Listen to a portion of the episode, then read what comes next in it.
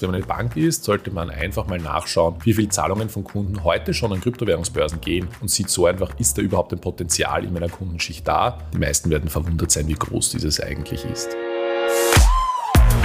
So klingt Wirtschaft. Zukunftsthemen für Unternehmen.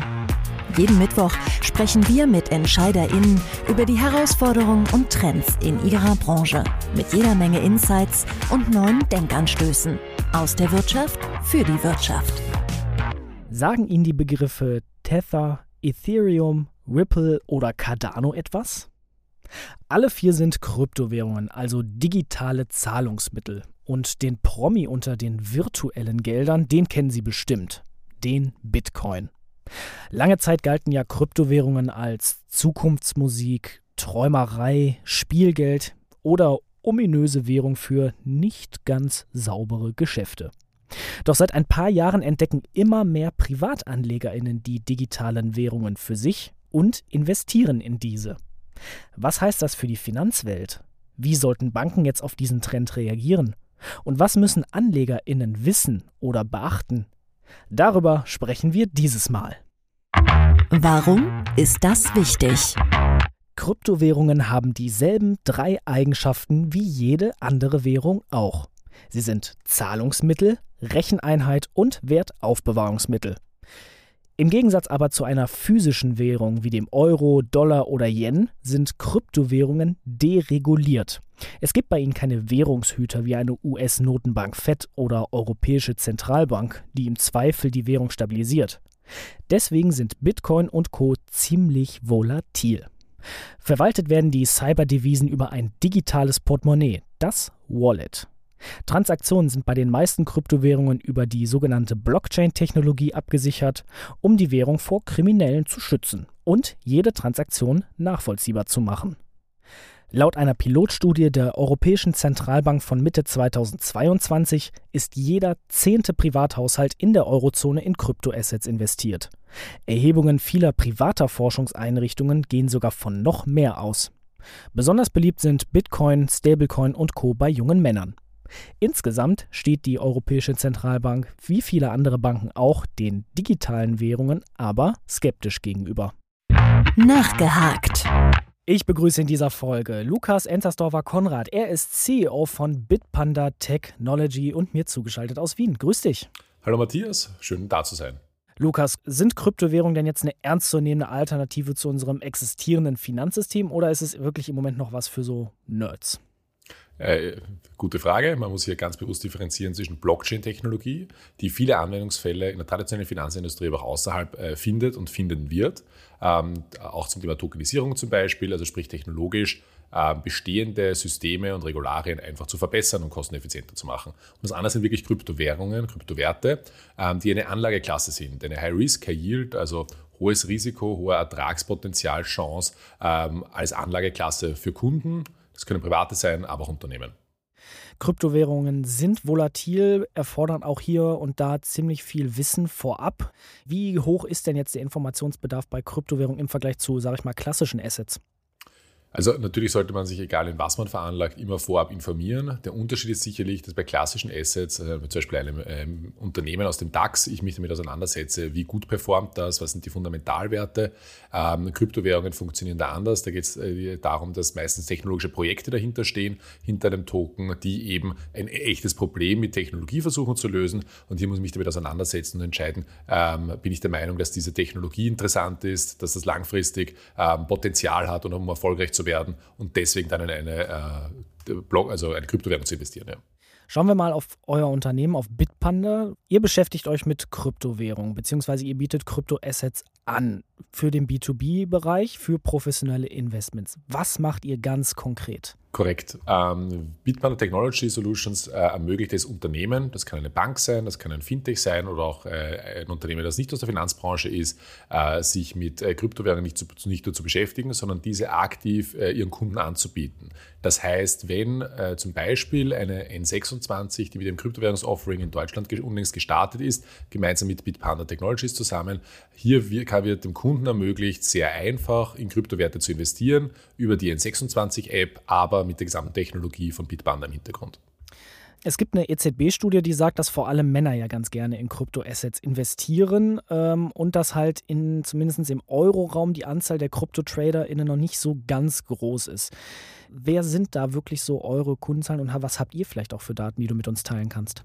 Natürlich, also das Spannende ist, wenn man sich Gesamteuropa ansieht, dann haben schon um einiges mehr Personen Kontakt bekommen mit Kryptowährungen, also sprich schon einmal investiert oder sind noch immer investiert. Und das sind bis zu 20 Prozent eigentlich auf die gesamteuropäische Gesellschaft. Das ist extrem viel, vor allem wenn man das vergleicht mit den normalen, traditionellen, man jetzt mal Wertpapierdepot ähm, Eigentümern, also Personen, die schon in äh, den normalen Finanzmarkt investieren ist es in manchen Märkten mehr sogar, beziehungsweise sonst gleichwertig. Das heißt, ein extremes Interesse, meistens aber von Personen, die vielleicht noch nicht am normalen Finanzmarkt bis jetzt investiert haben. Äh, man würde ja glauben, Kryptowährungen ist etwas, mit dem sich nur junge Leute auseinandersetzen. Es ist aber ganz anders. Der Großteil der Kunden ist zwischen 30 und 60 Jahren alt äh, und äh, beschäftigt sich halt sehr aktiv damit, weil das halt auch Personen sind, die bereits Vermögen aufbauen oder Vermögen aufgebaut haben und sich aktiv damit auseinandersetzen und dann halt einen gewissen Teil ein bis drei bis fünf Prozent des Portfolios eben in diese Risiko- oder riskantere Assetklasse investieren. Wie geht ihr dann so auf deren Bedürfnisse ein? Denn wenn du sagst, ne, die beschäftigen sich schon mit dem, diesem Thema Finanzen, sind dabei, Vermögen aufzubauen, dann haben die auch bestimmte Interessen bzw. auch Ziele, die sie erreichen wollen. Wie setzt ihr das dann bei euch um? Also zum Thema Ziele geht es ja beim Vermögensaufbau immer gesamthaft darum, was ist meine Portfoliostrategie, wie verteile ich auf unterschiedliche Assetklassen. Hier sozusagen überlassen wir das dem jeweiligen Kunden selbst, beziehungsweise eben, das äh, können Banken viel besser. Da gibt es äh, jahrzehntelange, äh, würde ich sagen, Strukturen in der Finanzbranche, die also auf diese Sachen abstellen. Was wir bei Bitpanda Technologies wirklich ermöglichen, ist die Assetklasse Kryptowährungen zugänglich zu machen für den Kunden. Und das kann eben ein Privatkunde sein, der 10.000 Euro dort hinein veranlagen möchte. Das kann aber auch im Private Banking oder im Wealth Management ähm, die Möglichkeit sein, dass äh, der Kunde oder eben der, der Vermögensverwalter für den Kunden äh, höhere Beträge, 100.000 Euro, 200.000 Euro äh, oder bis zu ein paar Millionen entsprechend in diese Asset-Klasse allozieren kann über unsere Lösung. Und das macht ihr halt, indem ihr, wenn ich das richtig verstanden habe, mit Bitbanda Technologies sozusagen Software as a Service offeriert. Genau, Bitman Technology ist eine Software-as-a-Service-Lösung, bietet aber auch das Thema Lizenzen in Europa. Warum? Weil äh, die Lizenzen für äh, den Handel und die Verwahrung von Kryptowährungen äh, natürlich äh, sehr neu sind und auf der anderen Seite auch man auch hier auch sehr besonderen Standards folgen muss, auch in Deutschland bei der BaFin äh, und wir ein als voll reguliertes Institut äh, von der BaFin hier diese erfüllen und hier Kunden nicht nur die technologische Lösung, sondern auch die Risiko-Compliance-Lösung liefern können wenn du die Regularien ansprichst, das ist klar, es ist ein offenes Geheimnis. Der Finanzmarkt ist nicht gerade einfach und ziemlich stark reguliert, zumindest was die Lizenzvergaben etc. betrifft. Wie war das bei euch? Welche Erfahrungen habt ihr da gemacht? Also wir haben festgestellt, äh, ähm, dass unterschiedliche Regulatoren in Europa doch alle ein sehr einheitliches Bild haben, gerade wenn es um Kryptowährungen geht. Hier geht es darum, die Risiken aus einer Geldwäscheperspektive äh, und aus einer ähm, Organisationsverwahrungsperspektive sicherzustellen. Ähm, das auch mit einer BaFin in Deutschland hat extrem gut funktioniert. Äh, wir sind in einem sehr guten Austausch mit der BaFin, aber auch mit anderen Regulatoren, wie zum Beispiel einer österreichischen Finanzmarktaufsicht oder einer französischen AMF. Warum? Weil man hier gemeinsam Know-how aufbaut. Das ist für alle ein neues Thema und auch der Regulator muss sich oder setzt sich aktiv damit auseinander. Äh, und ich sage immer, nichts ist schöner, als wenn man hier gemeinsam Lösungen bauen kann am Ende des Tages für einen Kunden. Und dieser Kunde kann eine Bank sein oder ein Privatkunde. Jetzt sind Skepsis, aber vor allem auch Risikoaversion in der Finanzbranche große Themen. Finanz- und Kreditinstitute wollen natürlich möglichst wenig Risiko haben. Das hat ja dann letztlich auch Auswirkungen auf euer Produkt und, sage ich mal, euer Geschäftsmodell.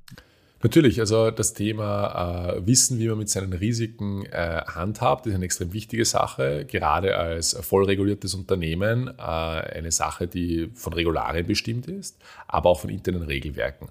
Das heißt, wir stellen ganz bewusst auf das Thema interne Kontrollsysteme, auf das Thema interne Organisationsstrukturen, äh, auf das Thema ähm, First Line of Defense, Second Line of Defense, Third Line of Defense ab. Was heißt das? Hier wird einfach insgesamt sichergestellt, dass wenn man mit solchen Vermögenswerten umgeht, den Handel, die Abwicklung und die Verwahrung davon anbietet, äh, dass alles mit rechten Dingen zugeht und es eben nicht zu solchen Fällen kommen kann, wie in der Vergangenheit äh, wir gesehen haben bei anderen Kryptowährungsbörsen, äh, dass ja, betrügerisch gehandelt wird. Jetzt hast du ja schon gesagt, es findet irgendwie so ein Umdenken statt, dass Kryptowährungen immer interessanter werden, sozusagen, ich würde jetzt einfach mal sagen, massentauglich werden. Woran macht ihr das fest?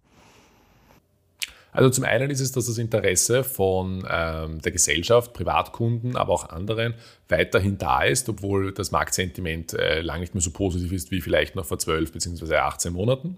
Erstes Thema. Zweites Thema ist, dass sich die Finanzindustrie, Unternehmen, Banken ähm, und äh, Finanzindustrie äh, Beteiligte aktiv damit auseinandersetzen und sich wirklich überlegen, wie kann man Blockchain, aber vor allem auch, wie kann man Kryptowährungen in die eigene Strategie mit einbauen und wie biete ich das mittelfristig an. Das heißt sozusagen, auch die Finanzindustrie hat erkannt, sie kann sich diesem Thema nicht mehr entziehen. So wirkt es. Was heißt das denn aber dann für die gesamte Finanzindustrie? Weil die Finanzindustrie dann auch wieder reguliert werden muss. Sie wollen Sicherheiten. Sie möchten eben nicht solche Fälle wie bei FTX haben, beziehungsweise auf irgendwelche nicht gerade ganz sauberen Geschäftspraktiken im Kryptobereich reinfallen. Was heißt das dann für die gesamte Branche? Zum einen Regulatorik gibt Sicherheit und deswegen ist Regulierung extrem wichtig in dem Bereich, dass das auch weiter vorangetrieben wird. Das zweite Thema ist, es geht um das Thema äh, Risiken aktiv verstehen und damit umgehen können, beziehungsweise eben diese auch äh, aktiv verhindern dann. Äh, und hier ist äh, bei diversen äh, Marktfolgebereichen, Compliance-Bereichen, ähm, Risikoabteilungen, Geldwäschepräventionsabteilungen äh, ganz viel aktuell Training, Education, am Gange, um sich damit aktiv auseinanderzusetzen, wie man das mittelfristig lösen kann.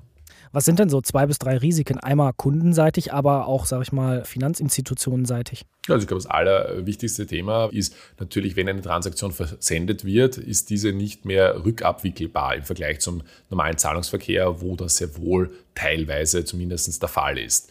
Das heißt, hier gilt es sicherzustellen, dass der Zugriff, die Verwahrung von Kryptowerten extrem sicher, reguliert und vertrauenswürdig ist. Das zweite Thema ist einfach ein Reputationsrisiko, wenn Kryptowerte eine hohe Volatilität aufweisen. Es gibt natürlich Projekte, die 30, 40 Prozent ähm, Ertrag und oder auch Verlust in sehr kurzer Zeit in der Vergangenheit gebracht haben oder auch bringen können. Hier muss man natürlich äh, damit umgehen, weil es ein anderes Risikoprofil ist als vielleicht eine Blue Chip Aktie aus dem DAX mit weniger Volatilität. Jetzt packe ich einfach mal die virtuelle Glaskugel auf den Tisch und du darfst sozusagen mal den Blick in die nächsten zwei bis drei Jahre nach vorne werfen. Können Banken es sich überhaupt noch erlauben, dieses ganze Thema Kryptowährung auf, ich nenne es jetzt mal Hold zu lassen, also sozusagen erstmal in der Schublade zu verwahren und dann irgendwann, wenn es gerade so eben passt, rauszuholen? Oder müssen sie jetzt aktiv werden, um dieses Segment vielleicht noch für sich zu entdecken und zu kapitalisieren? Das eine ist, es benötigt eine gewisse Vorlaufzeit, um aktiv hier ein Angebot auf den Markt zu bringen. Das heißt, man muss sich rechtzeitig damit auseinandersetzen. Was wir auch sehen werden in den nächsten Monaten, äh, in den nächsten äh, 12 bis 18 Monaten, dass die ersten innovationsführenden Banken hier aktiv ein Angebot auf den Markt bringen werden. Das sieht man in unterschiedlichen Märkten und Ländern in ganz Europa, aber sicher auch in Deutschland. Und dann ist das Angebot mal da. Und dann ist eher die Frage bei den äh, anderen Instituten und Banken dann, äh, kann man damit leben, dass der Kunde auf der anderen Seite der Straße äh, sehr wohl in diese Anlageklasse und Assetklasse bereits investieren kann oder muss ich nachziehen und entsprechend auch sein Angebot aufbauen. Dementsprechend kann ich nur jedem Entscheidungsträger aktiv empfehlen, sich bereits jetzt damit auseinanderzusetzen, zu wissen, wie man es äh, mittelfristig löst und dann halt passend zu einem ähm, persönlichen Innovationsgrad äh, entsprechend hier voranzuschreiten. Und wenn ich jetzt voranschreiten will, wie mache ich das? Das eine ist, ich baue es mir selbst, sprich ich nehme mehrere Komponenten aus dem Ökosystem, baue technologisch selbst auch mit meiner IT hier die Lösungen und bringe das auf den Markt benötige dazu natürlich die Expertise in-house und auf der anderen Seite auch entsprechenden Verständnis im Detail für Markt und Regulierung. Die Alternative ist, man geht zu einem Anbieter wie Bitbanner Technology Solutions, um hier aktiv eine All-in-One-Lösung und die Expertise bereits vom Markt einzukaufen, schafft es schneller äh, auf dem Markt zu sein, lernt dabei und kann anschließend noch immer einen Teil der Wertschöpfungskette internalisieren. Also ich höre raus, so ein bisschen Kollaboration ist da auch so ein Key Fact, um schneller zu sein als andere. Absolut. Warum immer alles selber bauen, wenn man sagt, man kann auch in einer Partnerschaft schneller auf dem Markt sein, sehen, ob da überhaupt Interesse und wenn ja, wie viel bei der eigenen Kundenschicht ist ähm, und entsprechend dann äh, ja, das auch ausbauen, das Angebot. So eine Binsenweisheit ist ja, so ein Portfolio sollte immer möglichst breit gestreut, also diversifiziert sein. Wie sollte dann, sage ich mal, so ein Portfolio aussehen, wo dann eben Kryptoassets drin enthalten sind? Wie sieht so ein gesundes Portfolio aus? Also ich glaube, das Wichtigste hier ist natürlich ordentliche Diversifizierung, entsprechende persönlichen Risikoappetit und Risikoprofil. Äh, ehrlich ist es eine auch persönliche Entscheidung, die man hier trifft.